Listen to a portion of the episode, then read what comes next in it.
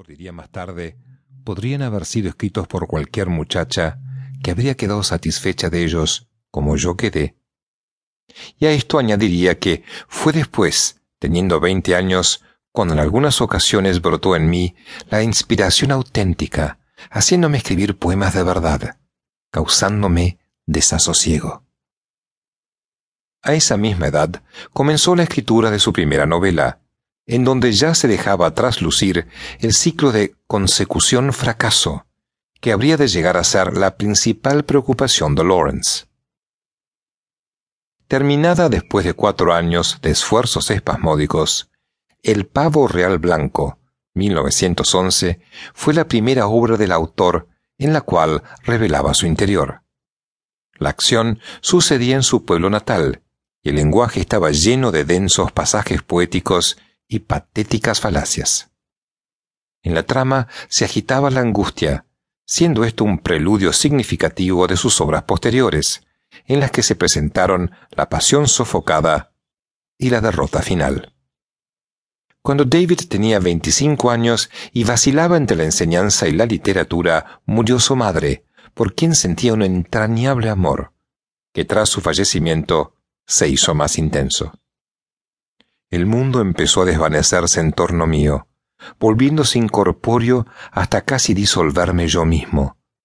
Todo se derrumba excepto el misterio de la muerte y la presencia de la muerte en la vida, afirmó el autor al respecto. Durante los dos años siguientes, la necesidad de sentirse amado hizo que se acercara a varias mujeres jóvenes. Hasta se comprometió con una de ellas. Pero el afecto hacia su madre era tan vivo que no pudo encariñarse con ninguna otra mujer. Su enfermedad pulmonar se vio agravada por síntomas psicosomáticos.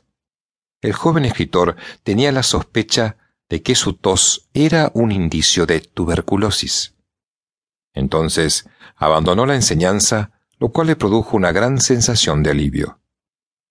En una misiva, expresa de manera explícita cuánto le desagradaba su rol de maestro.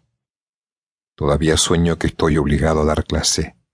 Y ese es el peor sueño que he tenido en mi vida.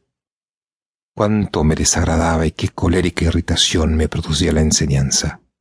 Hasta entonces no lo sabía. David tenía 27 años cuando conoció a Frieda von Richthofen-Weckli. Ella, a sus 31 años, era hija de un varón alemán y esposa de un antiguo catedrático. Además, era madre de tres niños. El joven escritor inmediatamente trasladó la devoción filial que sentía por su madre en Frieda, una mujer que era la mezcla perfecta entre la autoridad materna y el atractivo físico de una muchacha. Carrera literaria. Al poco tiempo de conocerse él y Frieda, marcharon a Alemania, Austria e Italia, donde vivieron durante más de un año hasta que ella obtuvo el divorcio y pudieron casarse. Esta época de su vida sirvió de inspiración a Lawrence para la creación de su tercer volumen de poesía. Los dos primeros habían sido titulados con toda propiedad Poemas de Amor y Amores. Obra ingenuamente autobiográfica titulada Mira, hemos cruzado hasta aquí, la cual fue la expresión de un vehemente deseo y no el logro triunfal que pretendía manifestar. Cuando contaba con 28 años, vivía junto al lago de Garda en Italia, donde finalizó su tercera novela, la más reveladora acerca de su desventurada existencia. Hijos y amantes, 1913. La obra narraba la historia de la relación del joven David con su madre, lazo que le dejó una huella para toda la vida. Además, relataba también su frustrado idilio con Jesse Chambers.